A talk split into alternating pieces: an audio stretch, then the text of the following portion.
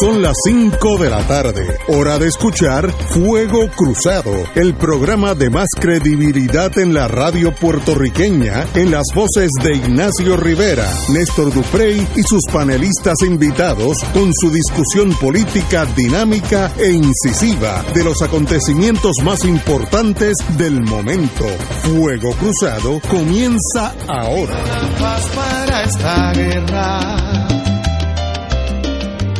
Quisiera deponer mis armas, parar con esta hostilidad que no conduce a nada. Te propongo una tregua.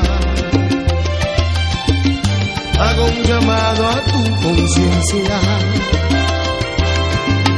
La mía ya me está matando.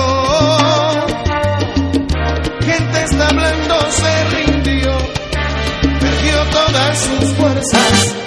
Hoy viene a suplicarte y a pedir perdona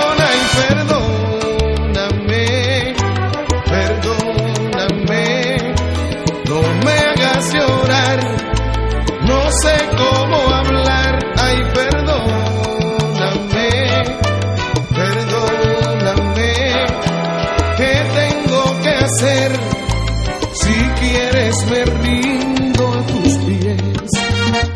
Amigo y amiga. Quisimos empezar hoy con Sí, algo a propósito. a propósito. Ya que eh, este, Sí. eh, estamos aquí Estamos empezando, buscando el marco musical adecuado. este, estamos en... Bueno, pero Oye, se creen que la gente es idiota. Qué triste, ¿verdad? mira, eh, digo, tenemos... Hay un treinta y pico por ciento que tiende hacia la idiotez. No, no. no, Inamovible.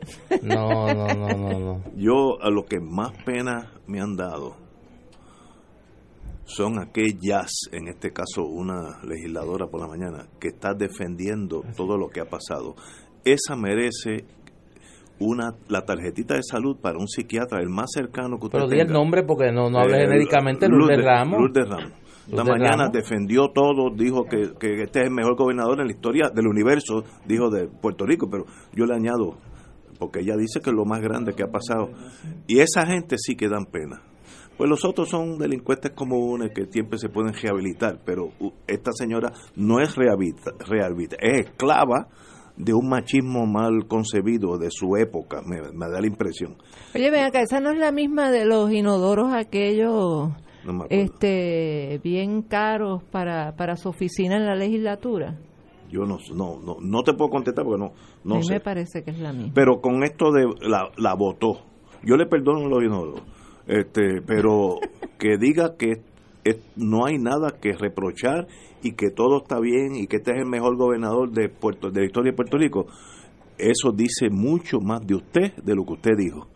Usted está en otra categoría de ser humano ya en el libro de todos los puertorriqueños. Bueno, bueno, eh, tenemos varias cosas. Eh, el señor representante al- del gobierno ante la Junta de Supervis- Supervisión Fiscal, Christian Sobrino, dijo sentir vergüenza ante Ay, la Dios filtración del chat del Telegram. Mira, ahí nada más yo tengo un problema. Y si no se hubiera filtrado, ¿no tiene vergüenza? Fíjate lo, la- lo que es la inconsciencia. Tengo vergüenza porque se coló. Y si no se hubiera colado, lo que dijeron está bien. Entonces me voy alterando y son las 5 y 2, así que tengo que cogerlo suave.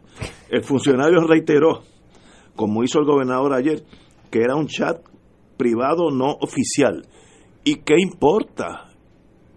Si, si, si es privado, pueden decir todas esas cosas y, a la- y las que van a salir, si no hubiera salido, está bien hecho. Esos son los valores de esta nueva generación que uno pues No, no, pero no le, no le echen la culpa. estoy- son las titererías de, de, de un grupito. Exacto. Eh, eh, digo que era un chat privado no oficial, aunque de él se desprende que sí se tomaron decisiones de política pública. Cito al señor al licenciado Sobrino. Admito sentir vergüenza por la publicación de estos textos compartidos bajo una expectativa de confianza e intimidad. Pero lo último que quisiera dar es la impresión de que mi arrepentimiento es por la publicación y no por mi conducta o lo dicho. Pido perdón porque mis expresiones, porque las expresiones mías y de otros han ofendido y causado daño a personas en particular. Algunas de ellas incluso genuita, genuinamente respeto y admiro. Esta es la, la- las expresiones de disculpa se unen a las del señor Rosselló, eh, gobernador de Puerto Rico, así como las que hicieron hoy otros dos miembros de la fortaleza sobre el chat, Alfonso Orona y Carlos Bermúdez. Eh, a mí también me corresponde, estoy citando, a mí también me corresponde pedirle disculpas tanto al público en general como a quienes se les menciona en el chat. Todos somos humanos y cometemos errores, pero en este caso se ha herido la confianza de muchos en cómo se atienden los asuntos públicos y el respeto debido a nuestros líderes. La informalidad y el chiste no pueden minimizarse ni justificarlo, añadió Sobrino. Además, lamento el daño y las heridas que se han causado, que han causado sus expresiones y reconoció que son responsables tanto por nuestro comportamiento en público como en privado en cualquier contexto. Así que tenemos que ya empiezan a eh, la fila de mea culpa, que eso pues en cierta forma pues alivia algo, por lo menos tienen algo de conciencia esos señores. Eh, vamos a hablar de Orona, si me sale la cosa aquí. Eh, Orona pido mis más sinceras disculpas a cualquier persona que se haya sentido ofendida. No es que se sentido, es que usted menciona a las personas. Esto no es una cosa tal vez alguien que trabajó con el gobierno federal, no, dicen el nombre. Así que esto es más, más que una generalidad, era específico. El ex asesor legal de Rosselló, Alfonso Orona, se unió al pedido de disculpa de varios miembros del Telegram ah, al salir de, a relucir expresiones que hacen referencias sexistas y homofóbicas. Cito, relacionado a los fragmentos de un chat privado del que fui parte, pido mis más sinceras disculpas a cualquier persona que se haya sentido ofendida por los comentarios del mismo. El gobernador, bueno, eso es la misma noticia. Así que obviamente no hay forma de enfrentarse a ese toro de la vergüenza y el buen vivir y ya alguien ha dicho, miren, esto hay que coger el toro por los cuernos, pedir perdón, escondernos por un tiempo a ver si la tormenta pasa, que como me dijo un amigo hace dos días eh, en un restaurante de Vío San Juan, estadista hasta el eje, no te preocupes, pasan dos semanas y el pueblo se olvida. Yo dificulto que esta sea de dos semanas, sobre todo si siguen saliendo cosas del chat de este Telegram, que tengo entendido que hay muchas más cosas más peores eh, que podrían salir. Así que esto sería como Watergate, cada semana salir una gotita de sangre hasta que el cuerpo se desangra poco a poco. Eh, pero mi amigo dijo, dos semanas, tres semanas, el puertorriqueño le sale algún otro chisme y se van detrás de esa liebre y dejan la crisis gubernamental. ¿Será eso posible o no? Pues veremos. Néstor.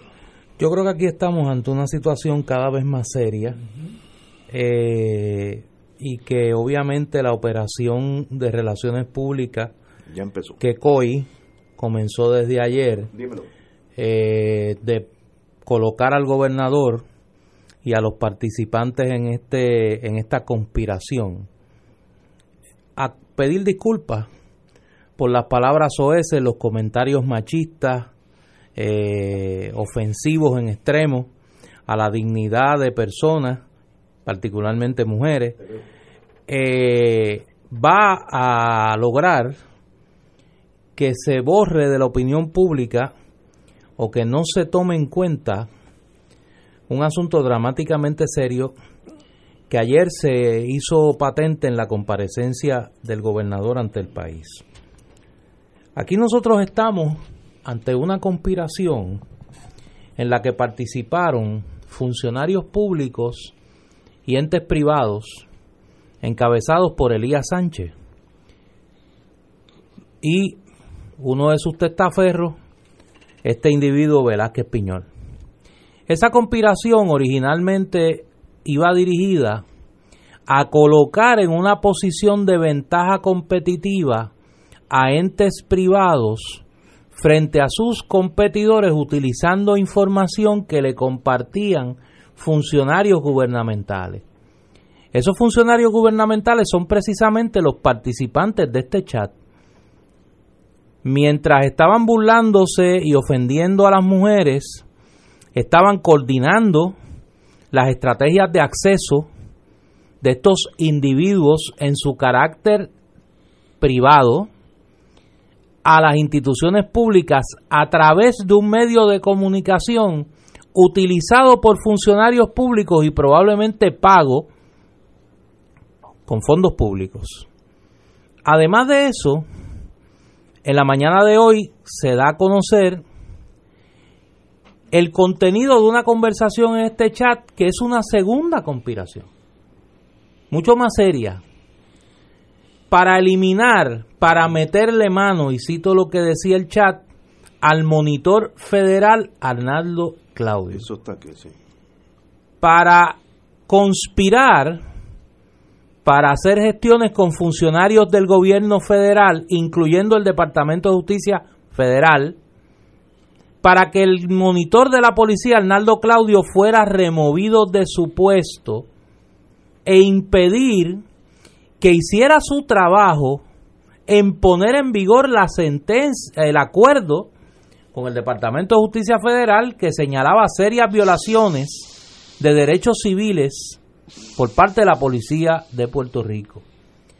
Eh, Arnaldo Claudio refirió esa información esta mañana al negociado de investigaciones federales y estamos ante la posibilidad de que estas acciones por lo menos las que se describen en ese chat, de ser ciertas, constituyan delito por parte de estos funcionarios públicos con la anuencia del gobernador de Puerto Rico. El Telegram dice que había que, cito, meterle mano al monitor de la policía Arnaldo Claudio.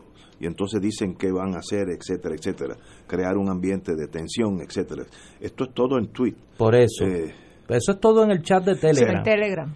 ahora, ahora bien, todo tiende a indicar que lo peor de esa conducta no lo hemos visto.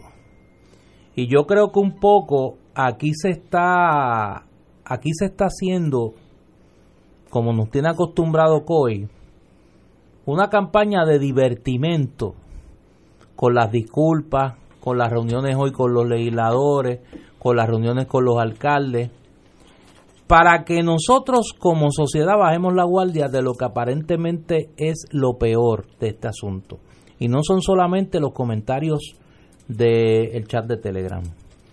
Falta lo peor de las acusaciones en el foro federal contra funcionarios de la administración Roselló, contra personas muy cercanas a Ricardo Roselló y sabrá Dios si más.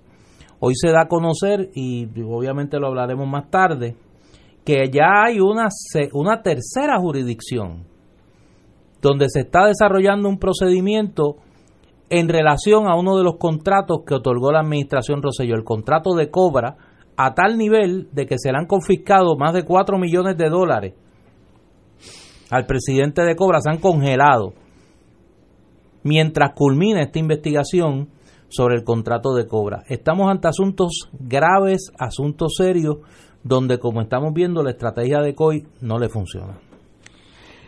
Aquí vamos a una pausa antes de interrumpir a la compañera Wilma. Eh, vamos a una pausa y regresamos con Fuego Cruzado. Fuego Cruzado está contigo en todo Puerto Rico.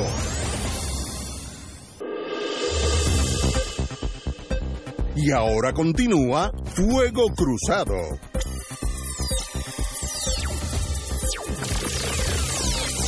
Amigos y amigas, continuamos con el análisis de los últimos eventos de estos días en torno a el Telegram Gate, eh, donde se ya nadie puede excusar que fue el otro el que hizo, sino que los propios gobernantes de Puerto Rico y sus ayudantes principales, pues demuestran una inmadurez, ignorancia, eh, falta de carácter, de, hombría, etcétera, y, dicen cosas que sencillamente nunca se han dicho en público eh, por nadie dirigente del mundo. Yo no conozco algo igual en el mundo entero.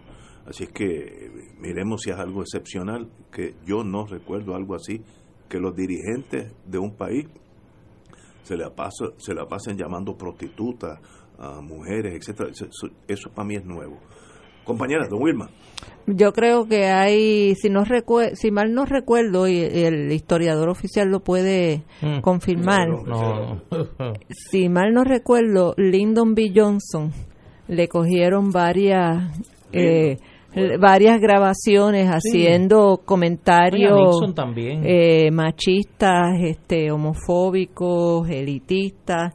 Pero yo creo que aquí lo que hay que mantener en mente eh, que el enfoque, estamos ahora en el chat, ¿verdad?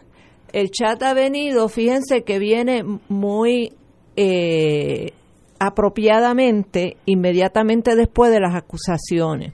Entonces un poco la gente deja de hablar de las acusaciones y se enfocan en los chats y entonces nos tienen entretenidos con los chats y los chats eh, y mientras tanto, pues ya está corriendo un proceso judicial contra los acusados que arrestaron en, eh, encabezados por Julia Kelleher.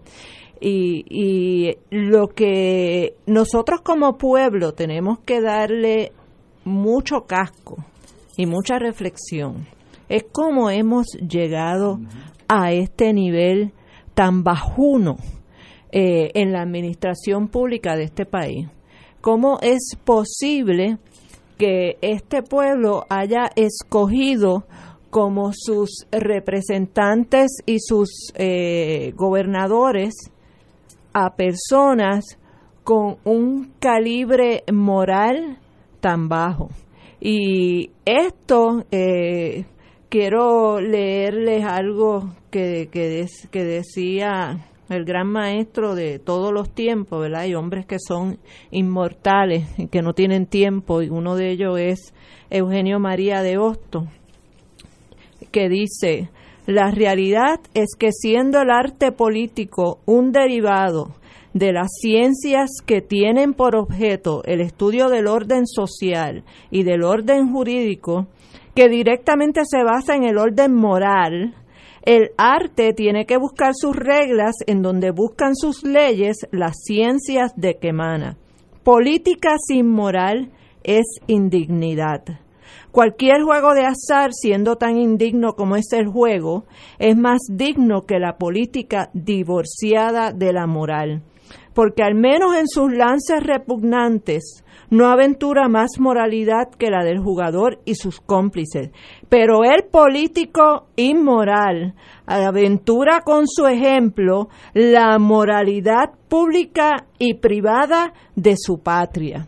Y eso es lo que está viviendo Puerto Rico. Un liderato político totalmente amoral eh, que se ha convertido entonces en la norma del juego político en Puerto Rico. Las personas que tienen altos valores morales son las que menos probabilidad o posibilidad tienen eh, de acceder al poder en este país porque prácticamente eh, la estatura moral se ha, se ha convertido en un demérito para un político.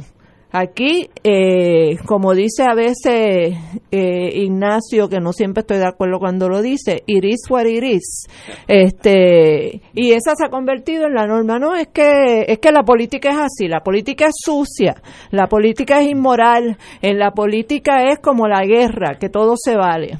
Eh, y entonces aquí hemos llegado a, esta crisis política constitucional. Esto es una crisis constitucional, no se equivoquen. ¿Por qué? ¿Por qué yo digo eso? Porque cuando ese señor se paró ahí a medianoche porque tenía prisa a juramentar su cargo, él juramentó defender unos valores que hay en una constitución que mal o bien, sea la constitución de trapo, de Lela o no lo sea, como quiera, representa los valores con los cuales se comprometió este pueblo cuando la redactaron y la aprobaron. Y una de los y hay un en esa Constitución hay una carta de derechos y en esa carta de derechos se establecen unas aspiraciones de dignidad de este pueblo que que están claramente con el objetivo de evitar el discrimen contra las personas, para empezar, eh, que incluye el discrimen contra la mujer. En este país se han aprobado un sinnúmero de leyes para proteger la dignidad de la mujer eh, contra el abuso sexual, eh, contra el hostigamiento, contra la desigualdad en el trato. Y además, en este país se ha aprobado que en este país las personas tienen que ser tratadas con dignidad y no puede haber discrimen por su forma de pensar. Y este, estos chats lo que revelan es que estas personas no tienen la más mínima noción de qué fue lo que ellos se comprometieron a darle a este pueblo cuando asumieron sus cargos y ellos se comprometieron a que ellos iban a gobernar un país para todos y todas y donde se iba a respetar la dignidad de todo el mundo. Y este chat revela que estas personas no tienen el más mínimo sentido de respeto a las instituciones y la legalidad que ellos juraron defender. Porque eh, en este chat, cuando ellos están hablando, por ejemplo, del monitor federal, con todo y que yo soy independentista y que si no quisiera que existieran las instituciones federales de Estados Unidos en Puerto Rico, pero existen, existen y hay una institucionalidad. Y hubo un caso con la policía de Puerto Rico donde la American Civil Liberties Union logró lo que se llama un Memorandum of Understanding, en donde se estableció todo un proceso para sanear limpiar y llevar a la policía a ejercer su función de velar por la seguridad de este país eh, con pulcritud eh, y en beneficio y defensa de los más vulnerables de este país. Y estas personas están interviniendo con ese proceso, están tratando de descarrilarlo. En su ataque a Claudio no es un ataque a Claudio, es un ataque al principio de que todas las personas en este país no deben ser víctimas de la brutalidad policíaca, de la persecución policíaca, de los carpeteos de las divisiones de inteligencia de la policía o es que nos vamos a olvidar por qué es que se llegó a tener que poner a la policía de Puerto Rico en sindicatura? ¿O es que nos vamos a olvidar que fue precisamente bajo administraciones anexionistas donde se desarrolló todo un patrón de persecución contra el movimiento independentista y de carpeteo? Y no solamente contra los independentistas, sino que en este país se ha destacado por el abuso contra las personas eh, humildes, marginadas, los asesinatos de la gente pobre, la gente pobre, porque aquí los que mueren son personas pobres a manos de la policía, son personas de la raza negra, eh, son las personas de marginalidad de este país. Eh, y, y estas personas que están en el gobierno, en la administración en este momento, están atentando contra el más mínimo intento de lograr eh, dirigir este país hacia el respeto de los derechos civiles de los ciudadanos y a que la policía de Puerto Rico sea verdaderamente un cuerpo para la seguridad del ciudadano, no que se convierta la policía de Puerto Rico el que atenta contra la seguridad de los ciudadanos. Eso es un aspecto de este chat. Y vamos al aspecto del trato a la mujer. Y todavía no ha salido lo peor. Todavía no ha salido lo peor. Y el, y el trato a la mujer es un trato de falta de respeto total y absoluto.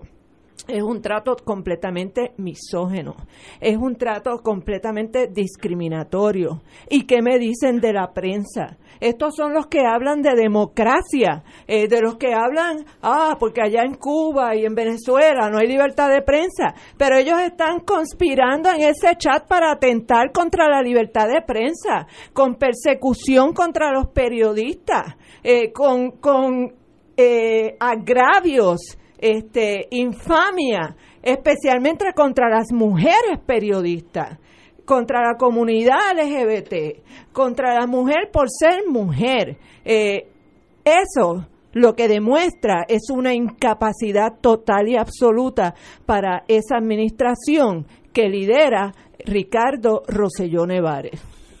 El, en torno al monitor, lo que está saliendo de esta eh, Telegram Gate eh, se cita al compañero abogado, y, lo considero mi amigo Ramón Rosario, cito, el monitor será un dolor de cabeza mayor en el 2020.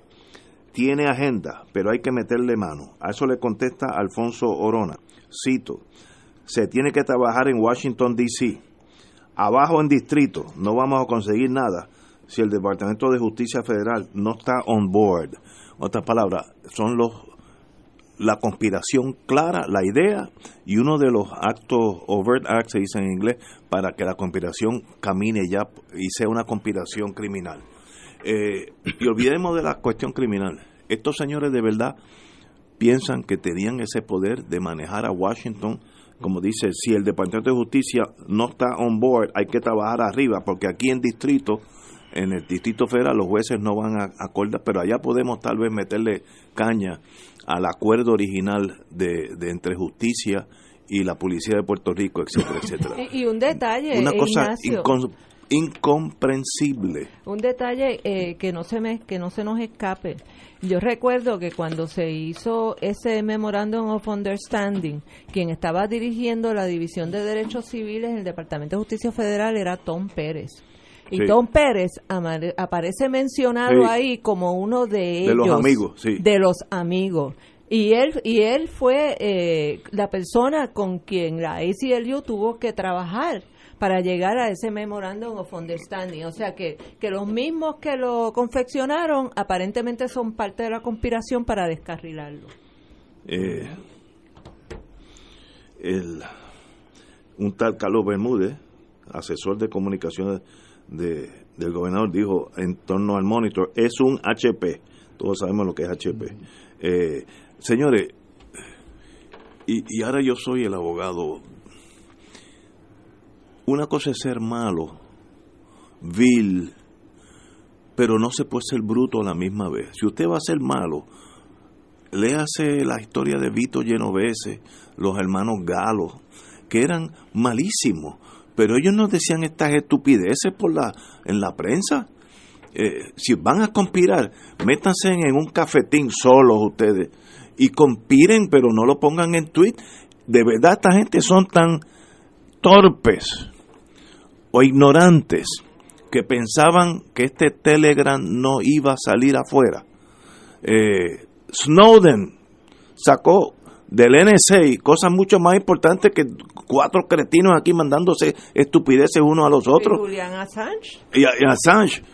Así que, eh, además de machistas, sexistas, torpes, ignorantes, son brutos en el sentido de malicia, no tiene, como son tan jóvenes, no tienen ni malicia. Si van a ser malos, si van a ser malos, sean malos, pero malos competentes. Estos son niños, niños jugando con pistolas de, de, verdad. pues se van a pegar tiros uno a otro. Ese sujeto del que tú hablas, Carlos Bermúdez, que es una de las, eh, para usar una frase del chat, de las mentes maestras de este de si, este esos, si este esos son los maestros los estudiantes no, no pero para que tú veas que aquí hay su buena dosis de hipocresía también. Este sujeto Carlos Bermúdez además de ser asesor del gobernador es asesor de la comisionada residente Jennifer González y de la alcaldesa de Ponce Mayita Meléndez. Ambas que han, se han mostrado muy indignadas con todo lo que está pasando. Ojalá que la indignación la lleve a rescindirle el contrato a este individuo. y a distanciarse de este individuo que es uno de los principales instigadores de los comentarios sexistas, machistas, rayanos en la violencia que se muestran en ese chat, donde, como dice la compañera Wilma Reverón, no hemos visto lo peor. Ya esta tarde, en varios medios se ha comenzado a reproducir comentarios que alegadamente estarían en este chat que dejan pequeños a los comentarios que se han hecho hasta ahora en referencia a unas periodistas. Si estos comentarios son ciertos, estamos hablando de, de una mentalidad tal de desprecio a las personas eh, como no hemos visto en la vida pública eh, nuestra en tiempo desde que tenemos registro de ese tipo de comentarios. Eh, no se va a parar la indignación. Hay dos manifestaciones hoy, una a las 5 de la tarde, eh, convocada por un grupo de mujeres a las 7 de la noche. Hay otra manifestación en Fortaleza, convocada por el Movimiento Unión Soberanista y por el Movimiento Independentista Nacional Ostosiano. Y esto va a seguir todos los días. Todos los días vamos a tener que avergonzarnos por los comentarios, pero todos los días más y más gente se va a lanzar a la calle a exigir eh, la salida del gobernador. Y hay un detalle importante. Aquí hay un personaje eh, que lo definen aquí mismo con el HP con la cara de niño. Y es refiriéndose a Ramón Rosario. Ramón Rosario, que ya se fue del Supremo. Fíjense como Ramón, como Ramón Rosario eh, fue la primera rata que salió del barco, vamos a ponerlo así.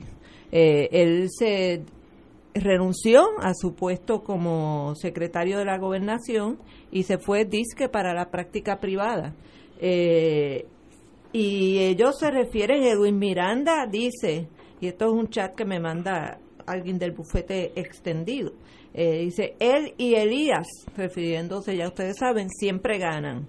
Eh, COI son non-people, si acaso niños demandados. Él, refiriéndose a Ramón Rosario, es la mente maestra. Y Elías, la mano detrás. Ramón es HP con cara de niño. Casi, casi montamos la competencia a Bad Bunny con Nasty y Jerry Rivera. Fíjense la sorna, la burla, el chacoteo. Eh, yo no, yo no coincido en que son brutos, Ignacio. Es que son unos arrogantes, eh, son unos prepotentes, tienen una, no tienen absolutamente ninguna sensibilidad y, y se sienten totalmente inmunes, impunes ante lo que digan o lo que hagan. Son unos niños, y tampoco son unos niños, son unos hombres eh, que vienen del privilegio del hombre blanco de clase media alta, eh, que papi les, y mami les han resuelto la vida todo el tiempo, donde el nene, todo el mundo sabe, recuerda eh, Ricky Rosselló con el famoso accidente donde murió una madre con su hijo, eh, donde sacaron a Ricky Rosselló del, del automóvil y se lo llevaron eh, para que no respondiera eh, por ese homicidio involuntario.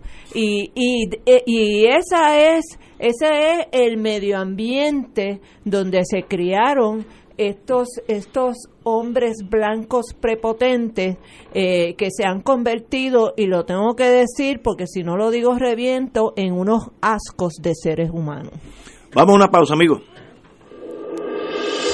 Esto es Fuego Cruzado por Radio Paz 810 AM. Y ahora continúa Fuego Cruzado. Regresamos, gracias a todos los amigos que nos han mandado text messages. No hay uno, con la excepción ¿cómo se llama? Lourdes Ramos. De Lourdes Ramos. Esta mañana yo no he oído a nadie decir que no hay de qué preocuparse, que todo está bien y es que es este mejor gobernador de la historia de Puerto Rico. Lourdes Ramos tengo una clase por sí sola. 3.4 millones. Mira, los vamos a ver y los vamos a ver y en ese sentido la historia es una buena herramienta hasta el día antes de su renuncia había gente que defendía a Richard Nixon. Había gente que decía que todo era una patraña de los demócratas. hasta que Nixon se vio entre la espada y la pared y tuvo que renunciar. Mira, yo creo que hoy en medio de todo esto hay, hay que tratar, por lo menos yo voy a tratar de hacer eso, de en medio de toda esta bruma, tratar de estacionar y enfatizar en elementos que son importantes más allá de, de, de lo morboso, lo sórdido, lo, lo, lo doloroso que vamos a leer y que vamos a tener que escuchar en los próximos días. Y yo creo que hay tres noticias que hay que, hay, hay, hay que colocarlas en la perspectiva correcta. Número uno, se, es la más reciente, se ha, se ha fijado ya la fecha del juicio contra los seis acusados eh, el pasado miércoles en la conspiración para defraudar al gobierno federal y al gobierno de Puerto Rico que encabezan la ex secretaria, por lo menos en esta etapa, la ex, sí, la ex secretaria de Educación, Julia Keller y la ex directora de ACES, Ángela Ávila, y Alberto Velázquez Piñol, Fernando Scherer y las hermanitas Ponce, Mayra y Glenda Ponce. El juez federal Pedro Delgado fijó para mayo del 2020, repito, mayo del 2020 el juicio contra esta contra estas personas el 4 de mayo eh, la fiscalía tiene hasta el 12 de agosto de este año para entregar el descubrimiento de prueba a la defensa legal de los acusados. Y esta es la fecha más importante Ignacio y voy a una Voy a una sección de Ignacio Torienta después de que de esta fecha. Dio hasta el 15 de enero del 2020 para que cualquiera de los acusados haga alegación de culpabilidad. Dada tu experiencia como fiscal y abogado de defensa, ¿qué tú crees que va a pasar entre el 12 de agosto del 2019 cuando la defensa tenga acceso al descubrimiento de pruebas y el 15 de enero del 2020 que es cuando los es hasta cuando los acusados tienen para declararse culpables. El procedimiento usual es que la fiscalía ahora te da disquitos, CDs, que es una ventaja porque uno lo puede ver. Pero no son del cuarteto Mayarí, son con, con papel. no, son miles de papeles, estoy seguro. Y entonces uno lo que hace un sábado sin prisa, cita a su cliente, hombre o mujer, a las 9 de la mañana. No tengas prisa, vamos a sentarnos aquí y ver documento por documento. Una vez que esa persona ve, ve con sus ojos, eh, si parte de su defensa emocional es que él nunca estuvo en Madrid cuando pasó X cosa, y el FBI te enseña cuando usaste la tarjeta de, en el hotel en Madrid y luego fuiste a ver un teatro y usaste la tarjeta y ellos tienen todo eso, pues se le va abriendo la mente a la persona, se le van cayendo sus defensas emocionales y entonces un momento decir, bueno, en este, en este, con este caso que tú has visto con tus ojos, hay que esperar hasta ese momento. La evidencia tuya, lo bueno es esta y lo malo es esta. La posibilidad de salir culpable es un 70-75%.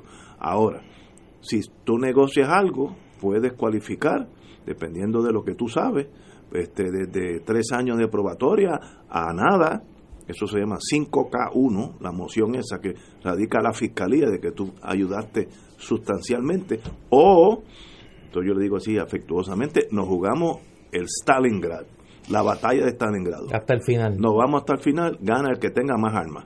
Y entonces, si pierde, te chupas 22 años, que es lo que dicen la, la sentencia, la guía de sentencia. Así hablando en un, en un chat informal, tú, tú, lo mismo, la misma cosa. Entonces usualmente uno llega a un arrangement. Y Cuando te enfrentas con la verdad. Eh, no, pero hay que esperar que ellos vean la evidencia, eso es esencial. Yo tenía un caso hace, ay, como cinco qué, años. ¿qué, se pueden encontrar? No, bueno, todos los documentos, eh, los, y como la gente sigue usando los las computadoras, esas computadoras, todo lo que se puso en esas computadoras lo tiene el FBI. Y se lo Puede van a haber video. Video, uno no de sabe. gente entrando y saliendo. Sí, grabaciones. uno de no lugares, grabaciones. Un video, como me dijo a mí un juez federal, amigo mío, eh, muy amigo mío, eh, tanto así que se inhibe cuando yo tengo cosas con él, me dijo, yo nunca he visto un abogado en mi vida contrainterrogar un video. Por bueno que sea, puede ser un fenómeno, le pones un video y todo el mundo se queda calladito viendo el video y después no he visto a uno contrainterrogar. Y eso es verdad, si hay video, eso es una evidencia de que estuviste allí, porque mírate a ti, eh, yo me acuerdo un caso yo tuve de una coartada que el señor no estaba en Europa y trajeron un video eh, cogiendo a un avión en Iberia para ir de Iberia a Londres y salió el video pues, pues mire esa defensa de coartada se debilita porque ese que está ahí dice Madrid al aeropuerto de Madrid mírate oye ese no se parece a ti pues ese es el proceso ese de que a veces toma meses porque la gente a veces el ser humano se forra de unas corazas protectivas psicológicas de defensa que ellos juran que son de- de- que son inocentes. El hecho de que ya ellos se hayan declarado no Sí, culpables. eso es lo normal. Eh, Eso es lo no, normal. Sí. eso es lo normal. Porque si no, pues si te pero luego ven la luz. luego cuando venga el descubrimiento de prueba, Tuviste Close Encounter. sí, exacto. Cuando sale la gente así, ven la luz. Así. no, eso pasa. O hay gente que dice, no, no, no, yo voy, sigo para adelante. Y hay también que respetarlo. Dice, bueno, pero ya yo te leí las consecuencias. Si todo sale mal, te puedes chupar hasta 22 años. Oye, Y Ignacio, si que, sale por, bien, pues salir, te vas para tu casa.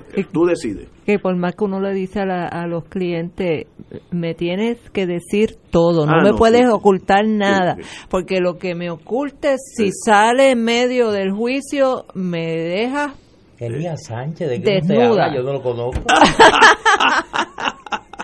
Y esta Y foto, sale y esta foto en un- suya. En, en un happy birthday de tu hija. Esta foto suya allí en este sitio, allí en Guaynabo, Eso comiendo con Elías Sánchez. yo soy de la opinión que mientras más certero sea la evidencia del gobierno federal, más fácil tu caso, porque puedes comunicarte con tu cliente con realidades, no con rumores. No, yo no estuve allí, no, hasta que en el medio juicio presentan la foto en- al lado de Iberia y tú en Madrid, pues se acabó tu defensa y no hay cosa, mira, eso da un frío en el estómago cuando alguien te dice o cuando uno mete la pata bien metida en un caso por hacer una pregunta de más o de menos Ujú. es que todos los abogados de corte hemos cometido errores. Uno aprende con el tiempo a, a no preguntar de más. Pero cuando uno es más joven, pues uno quiere ser un fenómeno. Y, y a veces pregunta la pregunta que no es. y que la prueba de impugnación tú no la tienes que producir. Sí, Eh, Te puede está. coger, eso es como en las películas, que de momento te sacan la fotografía. Claro. No, pero no es como la, no es como en las películas que eso ocurre. Aquí está. Me imagino yo a diario en los Sí. tribunales. No, así que yo prefiero, a mí me dieron un caso de droga hace como cinco años, como 15, 20 CDs, donde había grabaciones. Miren, mire, me ayudó. Lo habían grabado más que a Nixon. Sí, no, era una cosa espantosa. Pues mejor Oye, ¿tú te acuerdas? Porque ahora yo le aconsejo a, a los que les gusta la historia. Hay varias películas documentales. Eh, libros hay que ni votando los sacaban. Del escándalo de Watergate. Denle un repasito. Denle un repasito porque hace unos días yo señalé aquí que había que mirar lo que pasó en Watergate porque vamos a ver conductas similares. ¿Tú te acuerdas cuando Nixon decía que las grabaciones estaban Alterada. alteradas? Eh, Ya Ricardo Rosselló dice que tiene miedo de que el chat esté alterado. Ajá. Sí. Mira, y da la Oye, casualidad y- y que... la ignorancia es atrevida. Da la casualidad que William Ramírez, el director de ACLU, estaba precisamente comparando los intercambios entre el gobernador y su grupo más cercano con, con el- las grabaciones de Nixon. porque originalmente el presidente Nixon, que tenía su coro de Lourdes Ramos también, que lo defendieron hasta el final. Haldeman y Ehrlichman. Eh, sí, sí, no, esos eran buenos. Tú sabes cómo... Brothers, le ¿Tú sabes cómo la- el apodo que le han puesto las muchachas feministas al grupito? No.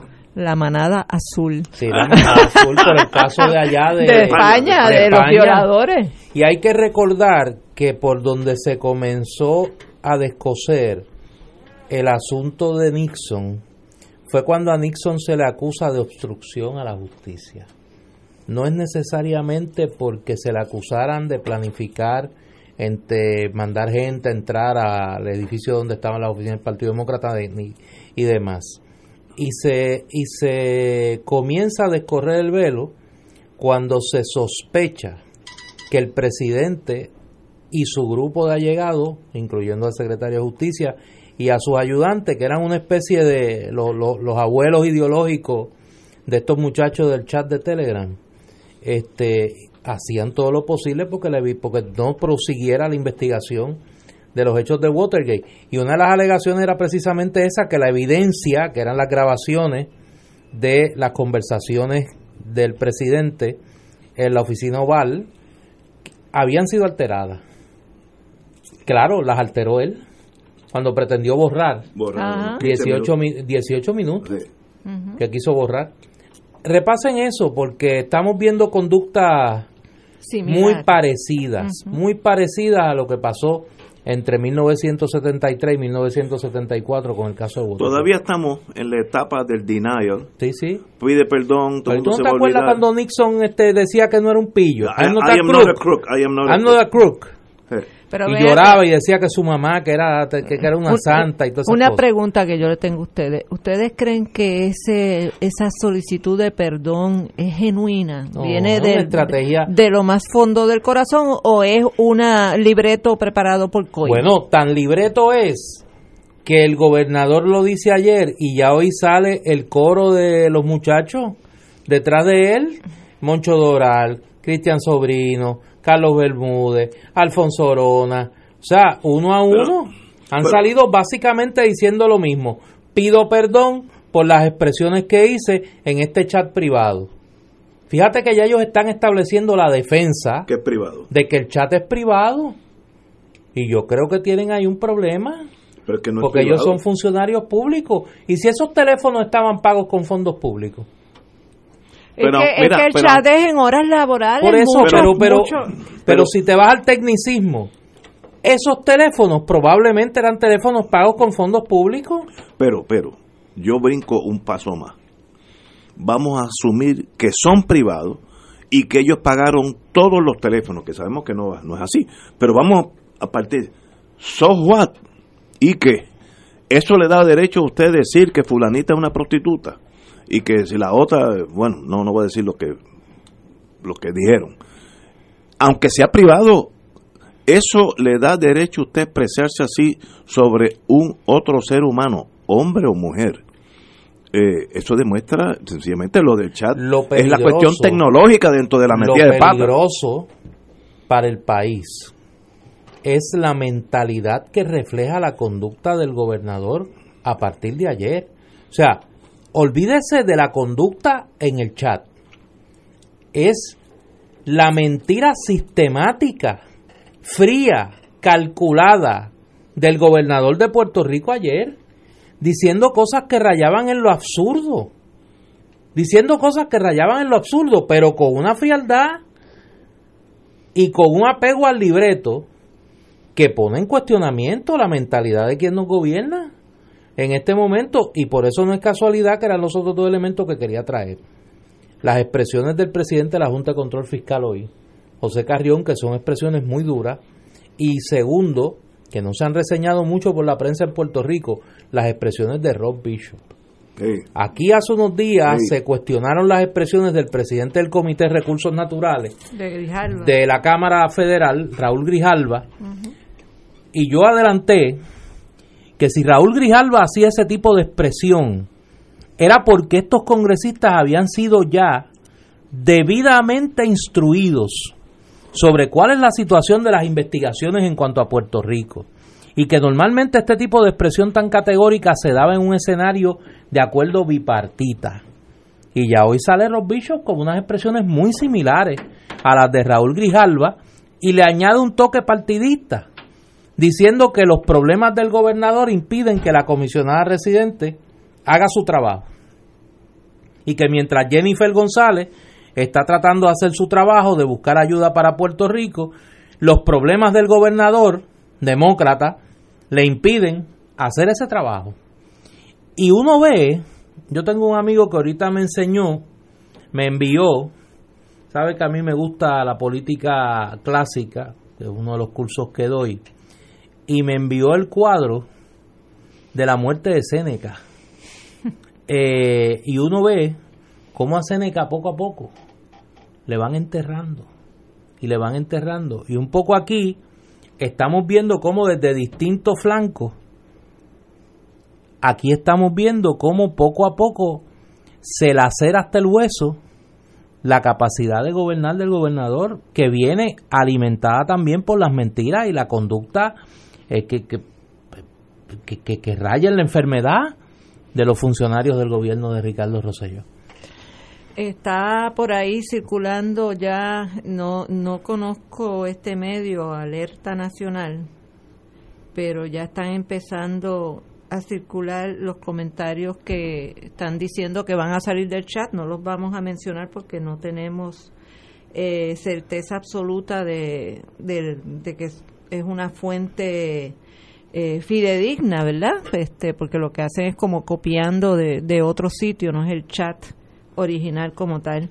Pero si esto que está circulando ya por las redes es cierto, es, o sea, lo que, lo que se ha oído palidece al lado de esto otro. O sea, ya esto es de una falta de, de moralidad y de, y de respeto que llega a los niveles más bajos que pueda caer un ser humano con, con te interrumpo, Te interrumpo antes de irnos a la pausa porque llega una noticia aquí de último minuto.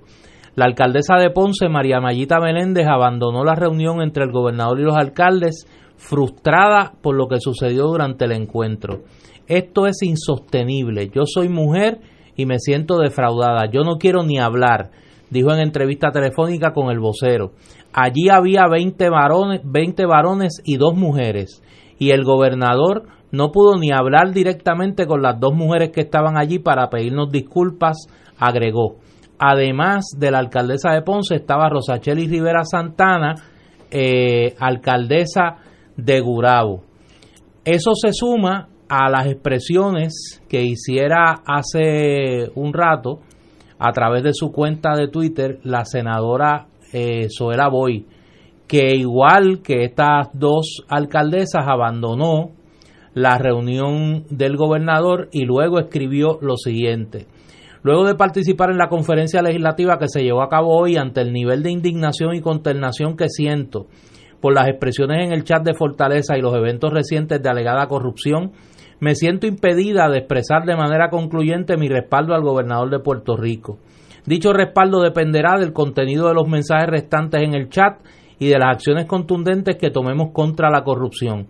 Por encima de cualquier otra consideración, mi decisión estará una vez más estrictamente atada a lo que entiendo es lo mejor para Puerto Rico. Parece que eh, el cuarto se le está llenando de agua rápidamente al gobernador. También está saliendo que Gerandi dice que no va a renunciar y tampoco se va a excusar por las expresiones, que no se va a excusar por expresiones que puedan ser parte de esos chats. A, ese nivel de prepotencia y arrogancia hemos llegado. Eh, eh, esto no tiene esto no tiene ningún futuro eh, posible positivo mientras esté esa administración en el poder. Eh, a mí no me extrañaría que como resultado de esto pongan a Puerto Rico en una sindicatura de parte del gobierno federal.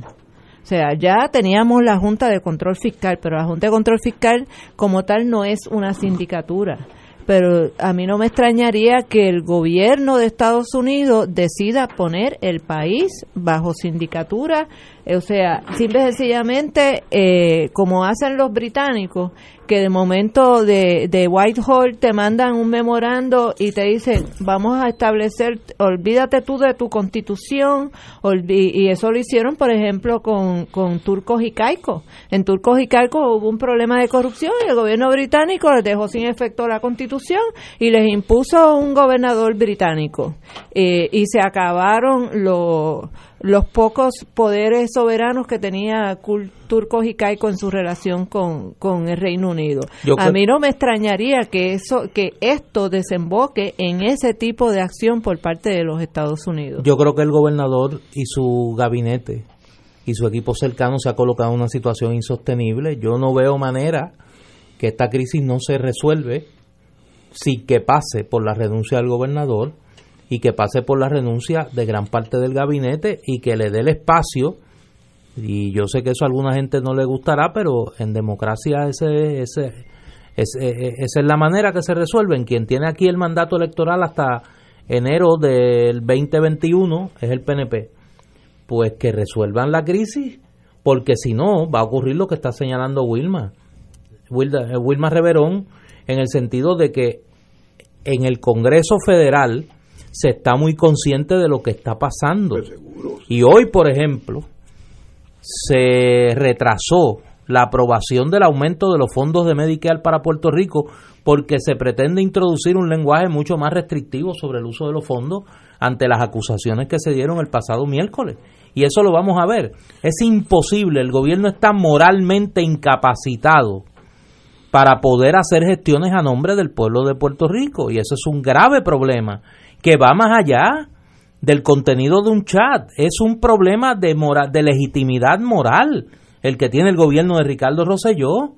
Y si no se asimila la gravedad del momento y la necesidad de tomar decisiones dramáticas en un momento dramático como este, pues seguiremos todos los días eh, viviendo y sumiéndonos más en una crisis de la que va a ser más difícil salir si no se reconoce la gravedad del problema y el gobernador no, nos da un paso atrás, renuncia y permite que se dé un, una transición a un gobierno que pueda acometer las tareas que quedan de aquí a las elecciones de noviembre del 2020. Y debe renunciar el gabinete completo. Es que yo creo completo. que la cosa va a ser mucho más complicada para ellos. Vamos, vamos a una pausa y continuamos con este tema. Fuego Cruzado está contigo en todo Puerto Rico.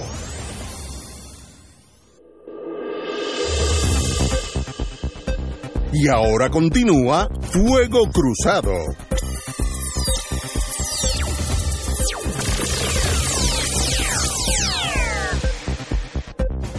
Back in the US amigo. Déjame aprovechar unos minutos para contestar una pregunta recurrente que, he tenido desde hace varios días eh, sobre el proceso que lleva al residenciamiento, podría llevar al residenciamiento del gobernador de Puerto Rico. La sección 21 del artículo 3 de la Constitución del Estado Libre Asociado lee como sigue y es la que establece ese proceso. La Cámara de Representantes tendrá el poder exclusivo de iniciar procesos de residencia y con la concurrencia de dos terceras partes del número total de sus miembros formular acusación. Es decir, igual que en los Estados Unidos, y un poco esta sección de la Constitución del Estado Libre Asociado es una copia de la disposición constitucional norteamericana sobre el proceso de residencia, el proceso de residencia se da en ambas cámaras.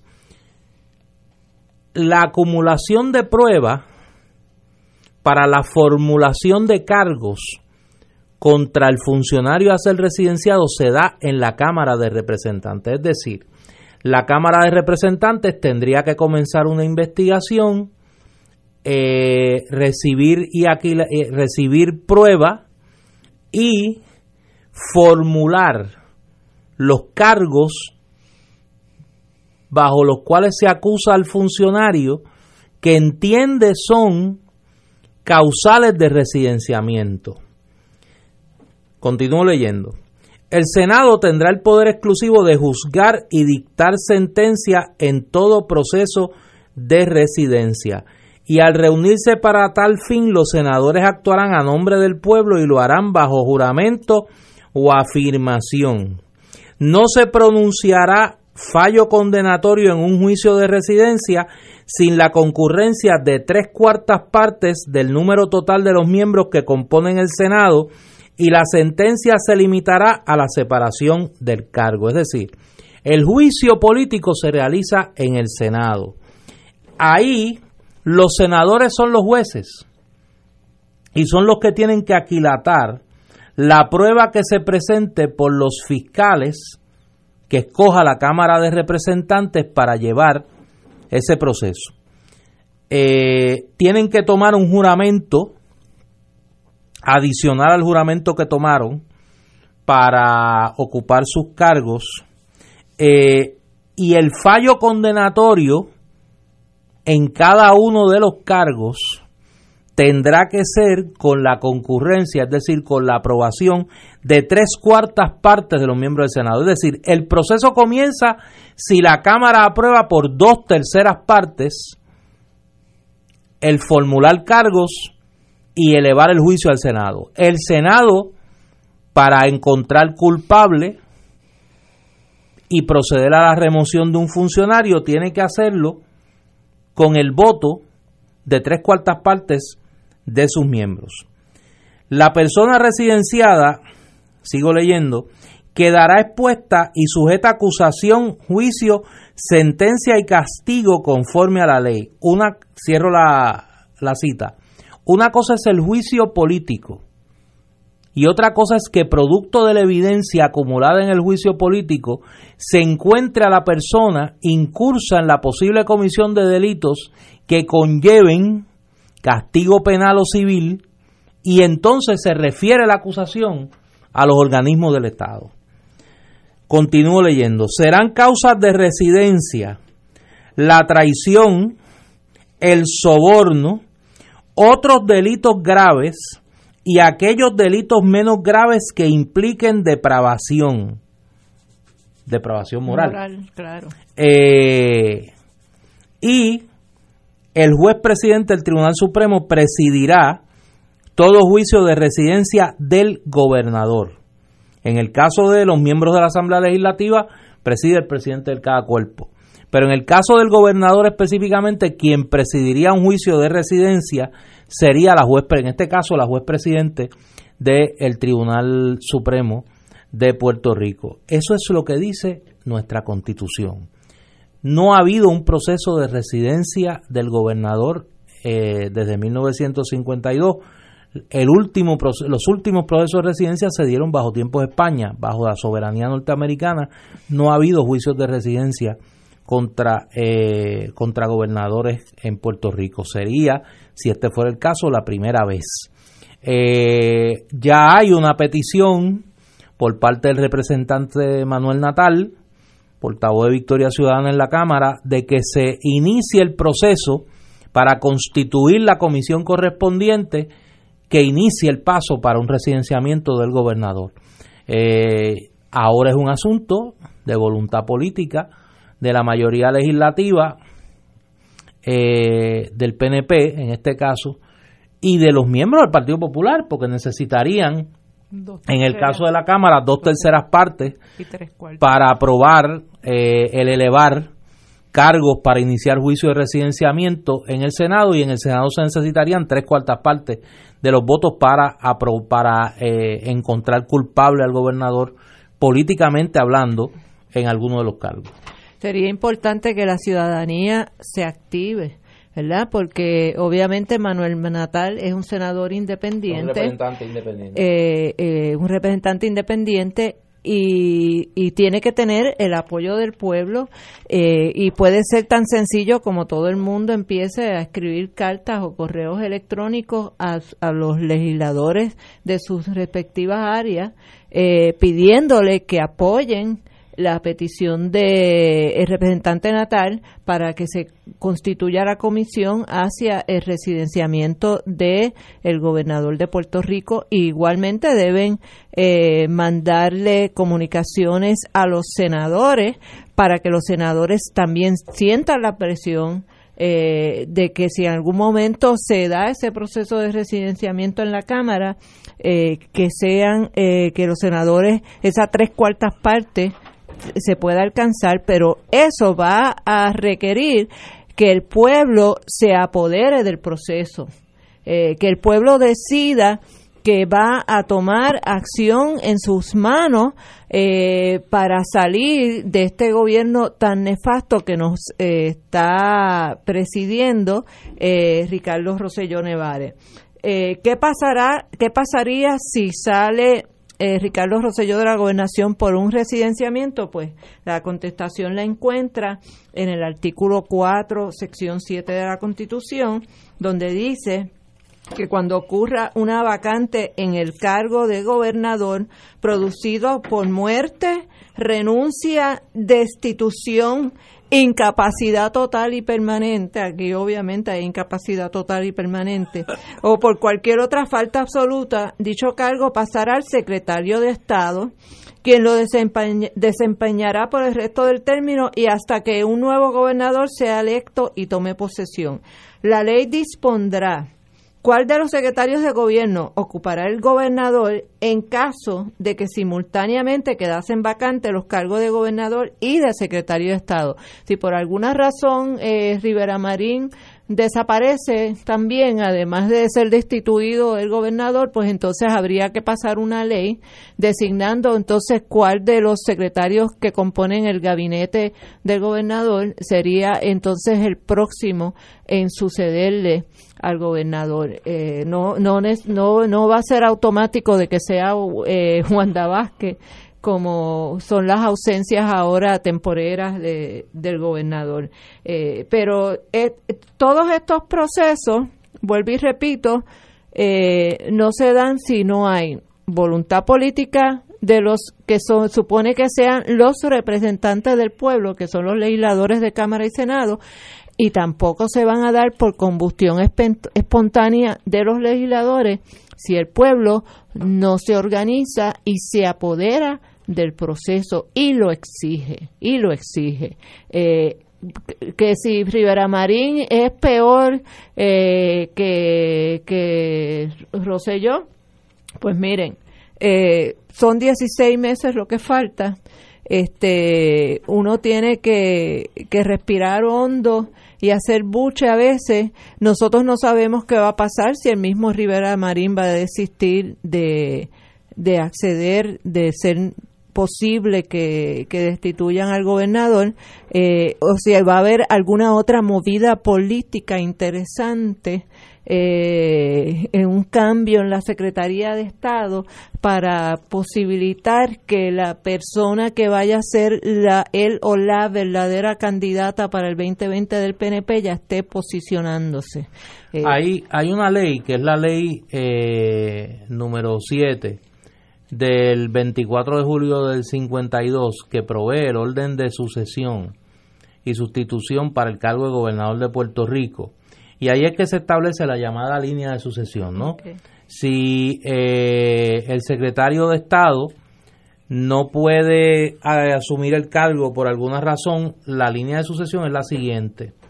El secretario de Justicia, el secretario de Hacienda, el secretario de Educación, el secretario del Trabajo y Recursos Humanos, el secretario de Transportación y Obras Públicas, el secretario de Desarrollo Económico eh, y Comercio, el secretario de Salud y el secretario de Agricultura. Claro está, podría darse el caso de que el gobernador Rosselló renunciara el secretario de Estado Rivera Marín asume como gobernador interino y su primera gestión como gobernador debe ser el nombramiento del secretario de Estado, que sería la persona que lo sustituiría en caso de su ausencia.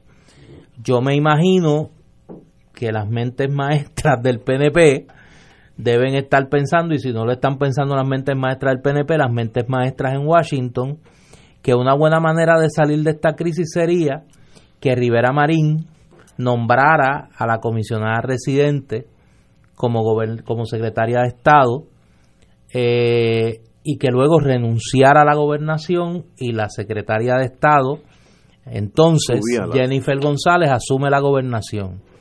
En ese caso yo me imagino que a alguien se le ocurrirá que Rivera Marín sustituya a Jennifer González por lo que quede de su término como comisionada residente en Washington, cosa que los republicanos verían muy bien porque sería un voto republicano. Eh, y en segundo lugar, complacería los deseos del presidente de aceptarle un golpe político a los demócratas con la salida de un gobernador demócrata y su sustitución por un, en este caso, una gobernadora republicana. Por eso, las expresiones que hace hoy tanto José Carrión, que además de presidente de la Junta de Control Fiscal, es miembro del Comité Latinos por Trump, de la dirección del Comité Latinos por Trump, como la expresión de Rob Bishop, portavoz republicano en la Comisión de Recursos Naturales, donde curiosamente le achaca al gobernador, además de todo lo que ya sabemos, la obstrucción a la labor de Jennifer González como comisionada residente. Yo creo que aquí alguien o algunos están tratando de cuadrar la mano de domino para que la crisis política que obviamente se está ahondando se resuelva de una manera eh, políticamente razonable para el PNP y para los republicanos en Estados Unidos que están moviendo aceleradamente la máquina de triturar carne contra Ricardo Rosselló. Si eso va a pasar o no, yo no sé, pero la constitución eh, y la ambición política podrían encontrarse en algún momento en algún momento pronto. Y esto sería... Aquí hay un problema adicional, y perdóname, que en este momento en la línea de sucesión, luego de la secretaria de Justicia, está el secretario de Hacienda, que no tiene la edad mínima para ser gobernador. Pero, yo diría que para ser electo, pero puede sustituir. No, me estoy inventando. No, no, por eso, ahí hay, ahí hay un área gris. Hay un área gris. Ahí hay un área gris.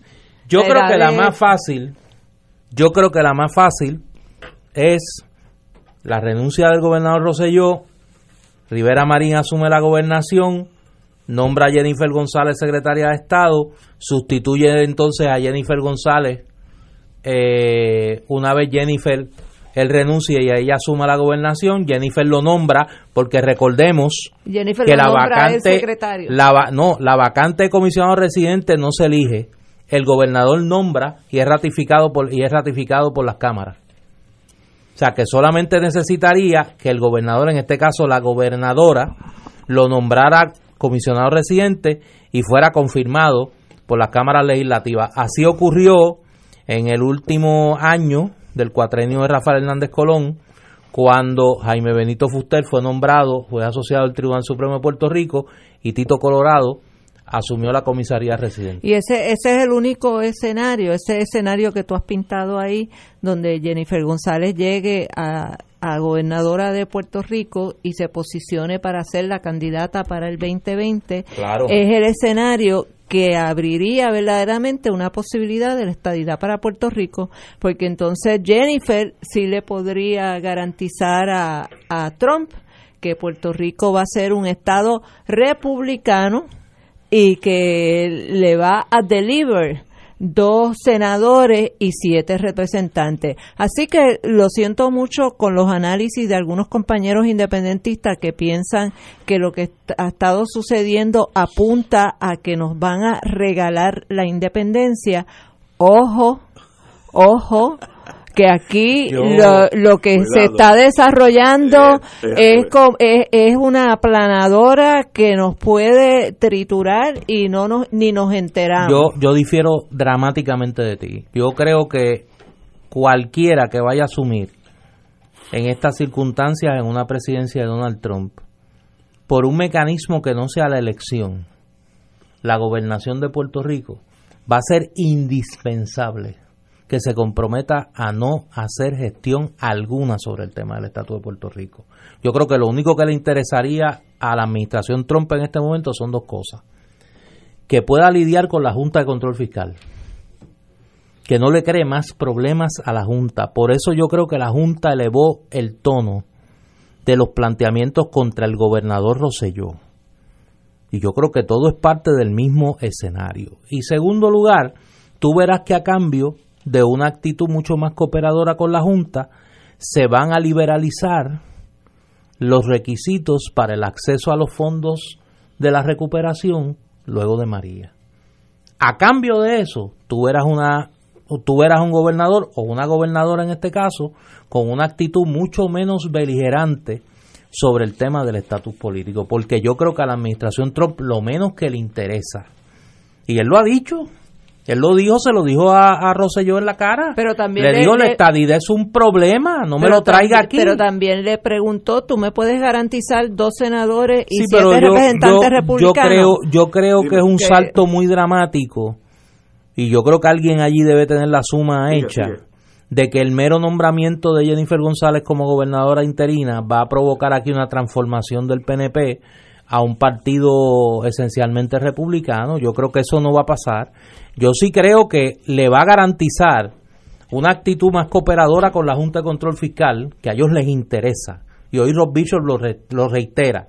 Dice, aquí un requisito tiene que ser trabajar con la Junta. Y el problema de Ricardo Rosselló, además de la corrupción, del infantilismo y de todo, es que no ha querido trabajar con la Junta. Y el segundo, el a cambio de ese trabajo con la Junta, que va a ser obviamente la reestructuración de la deuda, facilitar todos estos proyectos de privatización, el tema del carbón, es decir, la agenda que, que la, agenda republicana que han tratado de, empujar desde la Junta de Control Fiscal. A cambio de eso, se van a liberalizar, entiendo yo, el acceso a los fondos. ¿Por qué? Porque le daría a Jennifer González las herramientas políticas y ahí sí. Que entonces un triunfo del PNP en el 2020, con Jennifer González manejando los fondos de la recuperación, podría sí ser interpretado. Ahí sí. Como, como la posibilidad. Por eso ahí sí. que me refiero. El juego de pelota sería un poco diferente, pero yo creo que esa es una puerta que podría abrirse, eh, no tanto por el chat que es grave, sino por lo que falta de las acusaciones en el foro federal. Y lo que falta del chat. y lo que falta del chat, que es igual de serio. Vamos a una pausa, amigos, y regresamos con Fuego Cruzado. Fuego Cruzado está contigo en todo Puerto Rico.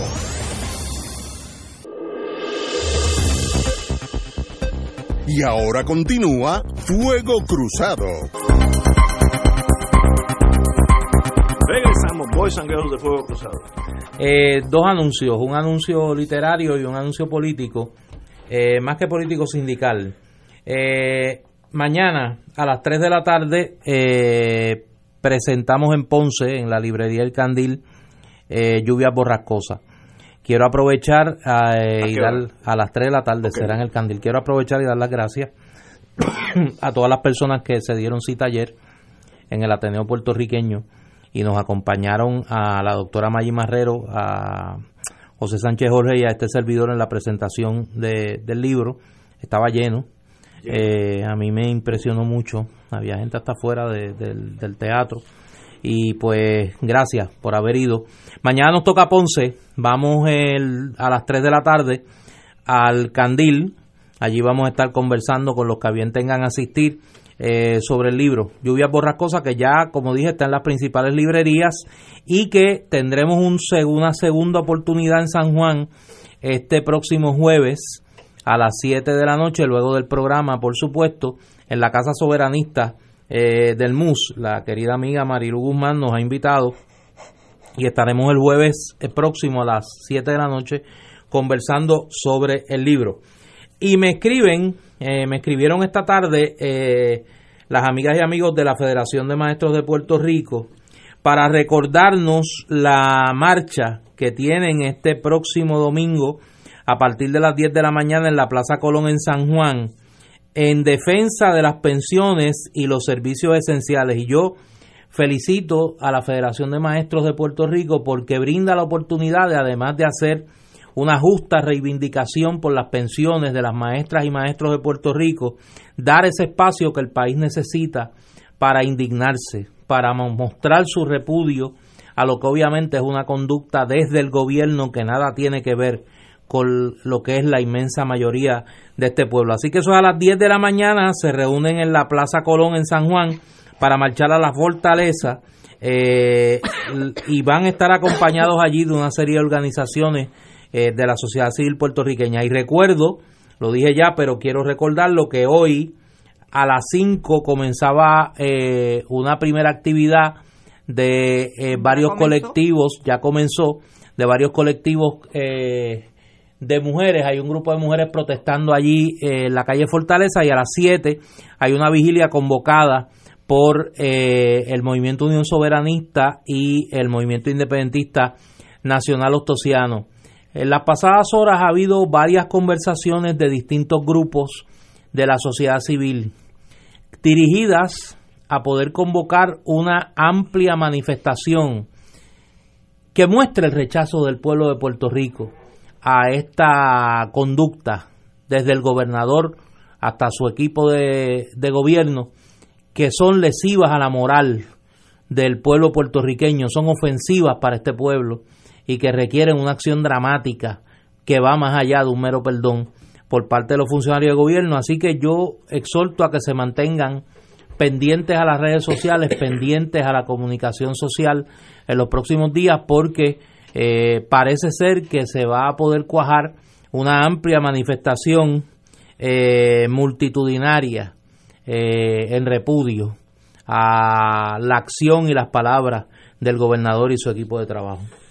El senador y amigo Miguel Romero candidato a San Juan por el PNP, anticipó hoy que habrá cambios adicionales en el gabinete del gobernador de Puerto Rico a raíz de la controversia del chat privado, Telegram. Cito al futuro alcalde, entre comillas.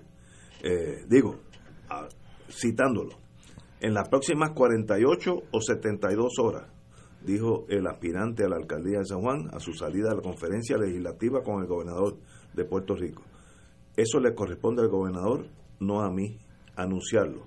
Eh, pero eh, el, candidato a la alcaldía, el senador, ha indicado que va a haber cambios en el gabinete. Yo creo que eso es lo mínimo que mínimo. Cuando digo mínimo es la curita a la herida mayor. Mira, yo yo conozco a Miguel desde que éramos estudiantes universitarios y le tengo mucho le tengo mucho aprecio. Eh, Miguel sabe más que eso. Miguel sabe más que eso. Miguel sabe que esto no se resuelve con despedir a cinco o seis funcionarios de gobierno.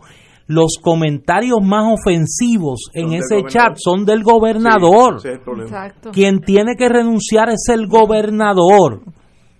Lo que pasa es que con la renuncia del gobernador tiene que salir todo ese equipo de trabajo porque estamos hablando de una mentalidad, de una mentalidad que permea en el gobierno de Puerto Rico.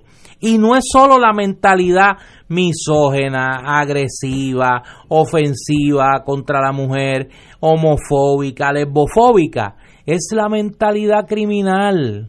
Es la mentalidad que lleva a conspirar para descarrilar el trabajo del monitor federal de la policía. Es la que llevó a abrirle las puertas a Velázquez Piñol y a Díaz Sánchez en las agencias del gobierno. Y yo quiero decir algo sobre esto. Antes de pasar el micrófono a Marilu y a, a y a, Wilma. Marilú debe estar allá en la protesta. sí, ella está allá. Sí, está en la protesta allá. Eh, y a Ignacio. Yo anoche tuve la oportunidad de escuchar con mucho detenimiento al amigo Jay Fonseca, acompañado de su Lamela, a quien desde aquí felicito, porque dio una muestra de profesionalismo periodístico y de entereza eh, que yo por lo menos eh, a mí me, me, tocó lo más íntimo de la fibra moral porque eh, sé por lo que está pasando en este momento. Y ayer Jay hizo una serie de preguntas y llamó mentiroso al gobernador. Y yo creo que se quedó corto cuando lo llamó mentiroso. Pero las preguntas que hizo Jay Fonseca sobre la relación de negocios de Elías Sánchez en el gobierno de Puerto Rico y cómo estos fueron facilitados por el gobernador y su equipo de trabajo, así como de la presencia siniestra de este señor Velázquez Piñol, yo creo que van a la médula del problema criminal de este gobierno. O sea, aquí hay una mentalidad que ha llevado a la comisión de delitos y que cada día encontramos un delito adicional. Y la pregunta es cuántos días más tienen que pasar para que nos convenzamos de que esto tiene que parar, comenzando con la renuncia del gobernador de Puerto Rico. Yo quería felicitar a Jay porque me parece que en un momento que se necesitaba hizo las preguntas correctas y dijo lo que había que decir. Y aquí hay un asunto de fondo y es el tema de las privatizaciones y las contrataciones a las entidades privadas. Para darles un ejemplo, sin mencionar los santos ni los protagonistas, y esto fue, esto es algo, ¿verdad?, que, que estamos trabajando. En, en X agencia del gobierno van a hacer X trabajo. Ese X trabajo, la persona que es el servidor público le dice, mira, las compañías que pueden hacer ese trabajo son ABC y DIF, esos son los especialistas en eso. Este, ¿Y qué le dicen a ese, a ese servidor público que tiene identificada ya las compañías que son las que, sin lugar a dudas, son las que tienen la experiencia? Le dicen, eh, y la puede contratar directamente el gobierno, sin intermediario. ¿Qué es lo que le dicen? No, no, no, no. Eh, dale un contrato a XYZ para que XYZ contrate a ABC, D y F y entonces XYZ le añade un 15% al costo de esa contratación que se pudo haber ahorrado si hubiera contratado el gobierno directamente. Y entonces, y estamos hablando de, de miles de millones de dólares. Eso está pasando aquí todos los días en las contrataciones del gobierno, eh, especialmente cuando son proyectos grandes y siempre son proyectos relacionados con la salud, y con educación mayormente. ¿Por qué? Porque son las dos agencias que manejan el 27% del presupuesto del gobierno de Puerto Rico. Y cada una de esas agencias, cada, cada millones de dólares, ese 15% que se pudo haber ahorrado, eh, en una en esa contratación, ese 15% representa qué? Ese 15% representa 15% menos para darle un servicio directo a un ciudadano. En este caso, que estamos hablando de asuntos de salud, ese 15% eh, representa menos dinero disponible para una persona que, por ejemplo, sufre de cáncer. O ese 15% en el Departamento de Educación representa menos dinero disponible para darle servicios directos a los estudiantes, para darle servicios necesarios todos los días para los niños de educación especial. Así que e, esto es un problema gravísimo donde ya eh, es inaguantable para el pueblo de Puerto Rico poder mantener, tolerar, de alguna manera permitir que esto siga siendo la forma de hacer negocios en Puerto Rico. Y, y yo tuve, tuve un momento dado que decidir no publicar una columna en un periódico de circulación general y, y no publicar más ahí porque en un momento dado yo escribí una columna cuando estaba eh, estaban acusando a lo de Lautier de que estaban que cometiendo sabotaje a raíz después del huracán eh, y yo escribí una columna este criticando ese tipo de, imputaciones a los trabajadores de Lutier que se estaban jugando la vida y trabajando turnos de 16 horas en aquel momento. Y, y, mi columna decía que el problema era eh, que la privatización era la madre de la corrupción en el gobierno. Y en ese, ese periódico de circulación general me dijeron que, que sacara esa frase porque la, la privatización no es eh, mala de por sí, que es una ideología económica. y yo pues dije, pues gracias, muchas gracias, y simple sencillamente no he vuelto a publicar en ese periódico. Pero, insisto, no perdamos de vista el bosque. El bosque aquí es el problema de una corrupción a grandes escalas eh, que ha sido posibilitada por las contrataciones, por las privatizaciones y por la pérdida del objetivo fundamental para lo cual se elige un gobierno, que es cuidar del patrimonio y los bienes del pueblo de Puerto Rico para el beneficio y el servicio del pueblo de Puerto Rico y no para servirse y enriquecerse. Señores, tenemos que ir una pausa, siete menos cuarto. Fuego Cruzado está contigo en todo Puerto Rico.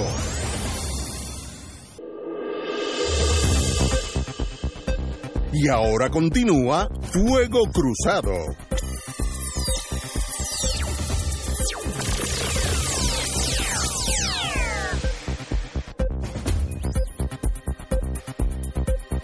Amigos amigas, déjame hacer un... Eh, mi opinión, así que hay que hacerle un descuento, como decía José Arsenio. Yo, con todo lo que ha pasado, no creo que el gobernador sea viable como gobernador. No quiere decir que no va a estar ahí hasta el 220, porque se puede atrincherar en la fortaleza, jugar a las twitters entre ellos, él y su gabinetito, su ayudante, y pasarse ahí un año aislado de la vida eh, en Washington tiene las, todas las puertas cerradas, como vimos a Grijalva y a, ¿cómo se llama? Hoyer, Bishop. Eh, y el de Maryland dijo también, se me olvidó el nombre ahora, que la corrupción aquí llega, es una cosa muy seria. Así que las puertas allá están cerradas. Si a eso le añadimos que esos senadores y representantes, miembros de gabinete de Trump, van a tener en su escritorio todo lo que él ha dicho, de palabras sueces de la señora Viverito y de los que faltan, ese señor en Washington es cero. Y esa es la realidad. No estoy diciendo si es bueno o es malo. Los estadistas, pues tenemos que pasar esta tormenta y saldremos al otro lado. Pero hoy esa tormenta no es franqueable. Él no es viable. Si se, eh, yo no discrepo porque es que tenemos opiniones diferentes. Yo no creo que vaya a haber un, un residenciamiento, impeachment. Puerto Rico no, eh, la tradición nuestra no es de confrontación. La colonia no, ha sido tan eh, larga y tan penosa que no nos permite sacar los dientes y las garras y meter caña en cosas serias. Para jugar entre nosotros sí, pero ese impeachment no va a pasar. Por tanto, el gobernador seguirá ahí a menos que vengan otras cosas, más acusaciones, que los twitters salgan ya con sangre y cosas espantosas, que los rumores es que va a pasar. Y entonces se verá en la disyuntiva de renunciar y pasar a la historia como lo peor que ha pasado aquí desde que se acabó desde, eh, ¿cómo se llama? San Ciprián, como decía la vieja mía, eh, o quedarse en la fortaleza jugando al yoyo año y medio, pues allí pues, es un mundo aparte y eso es muy posible que pase. Si va en una primaria con candidatos serios del PNP, no va a ganar la primaria. Yo conozco el partido bastante bien y no gana, no es posible que gane la primaria. Este señor se ha enajenado con el ser femenino en Puerto Rico, que son la mayoría de los votos. Ahora estoy pensando no como ser humano y no, nada moral, estoy diciendo votos. La mujer es, el 52% del voto en Puerto Rico y con lo, con lo que él ha dicho de la mujer en estos días, pues ahí perdió de ese 52, pierde un 20 o 30 siempre están las luz de Ramos, eso es aparte. Pero un 20 o 30. Y Naida Venegas, que no ha dicho nada. Ah, no, pues, bueno, pero si no dice nada, por lo menos pasa por debajo de la mesa. La otra no, la otra salió diciendo que no, no, ha, no ha habido problema, que todo es lo más grande desde, desde que se inventó el Alcacercel. Eh, no es viable. Si va a primaria, va a perder.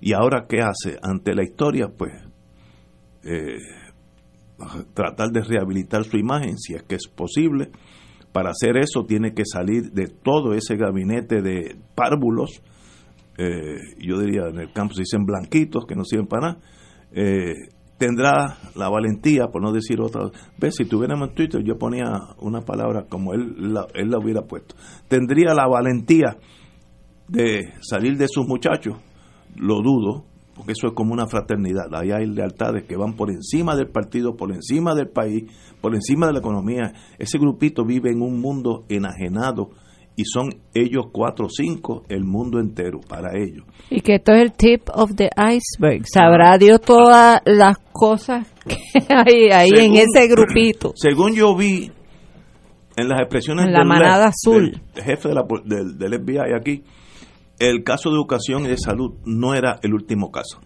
Lo vi como que, bueno, ya empezamos, recuérdense, siempre pueden cooperar, etcétera, etcétera. Así que si ya empezamos es que todavía no ha terminado. Así que van a venir más casos, más casos de corrupción eh, en el futuro casi inmediato. Y esta cosa de los twitters y eh, telegram, si siguen saliendo, es una mácula sobre el espíritu, la moralidad y el ser humano que se llama uh, Rosello, que es gobernador. Esto lo destruye, lo destruye. Mira cómo están las cosas para que tengamos una idea de cómo termina el viernes. Terminó la reunión de los alcaldes del PNP y el presidente eh, de los alcaldes, Carlos Molina, mejor conocido en los círculos literarios como Gayuya, eh, señala, hay mucha preocupación con los alcaldes. Día a día hay que evaluar las cosas. Las elecciones no son hoy. No, no, no, oye, eso es, ese, es un filósofo político. O sea, pero eso te da una idea del nivel eh, de cautela del que del que estamos hablando. Oye, sobre esto de la de lo que tú señalas, Ignacio, yo quiero recomendar eh, dos columnas que se publican hoy. Eh, hay una columna interesantísima del amigo eh, licenciado y profesor Jorge Farinacci Fernós, Tito Farinacci, el Voice Chat, eh, la publica en el periódico El Nuevo Día, está interesantísima. Y hay una segunda que a mí me gustó, y es decir, a María Calderón, eh, se llama Gobierno Limpio para Puerto Rico. creo que ambas retratan extremos de esta controversia. Número uno, lo que debería ser. Y en segundo lugar, la mentalidad de este grupo, de este voice chat, como lo llama el profesor Farinachi Fernós, eh, que, que gobierna Puerto Rico y que ha llegado a, está llegando al final de su, de su gestión. Porque yo, contrario a, a lo que ustedes plantean, yo creo que no tienen salida política o sea, esto es un, esto es un aluvión que apenas comienza. Es un aluvión que apenas comienza. Y me parece que en ese sentido las próximas horas, y hablo de horas, van a ser cruciales en términos de eh, lo que vamos a ver, de lo que está en el chat y de las cosas que pueden pasar eh, la semana que viene. Y, y más allá de eso, yo pienso que de Washington le pueden decir negro o renuncia o te ponemos el mameluco anaranjado. Porque ellos deben tener más que suficiente información eh, para poder radicarle cargos criminales al gobernador, eh, porque son demasiado de cercanas eh, todas estas acusaciones que han comenzado, empezando por la de Kelleher, con la reunión con su hermano en la oficina del gobernador. Eh, me parece que el, gobierno de Trump tiene todas las cartas en las manos para obligarlo a renunciar. Yo creo que no va a ser eh, necesario el residenciamiento. Yo creo que la renuncia del gobernador va a ser impuesta desde Washington. Señores, tenemos que irnos con esa eh, palabra de la compañera Reverón de Esperanza. Tenemos que chupar año y medio la cañona. Pero como decían en mis tiempos allá en Maryland, en los 60, cuando venía la revolución eh, de los derechos civiles, we shall overcome. Después que pase toda esta tormenta, al otro lado, está Puerto Rico, está la gente buena. Así que esto es una tormenta, nos pasará por encima. ¿Y tú, crees que Roselló contestará, no pasarán? No, no, posiblemente no se quedarán allá jugando yo-yo dentro, pero es el Puerto Rico, el bueno, el, el de la esperanza, sale al otro lado de la, de la tormenta en cuanto estos señores cojan otros derroteros. Hasta el lunes, amigos.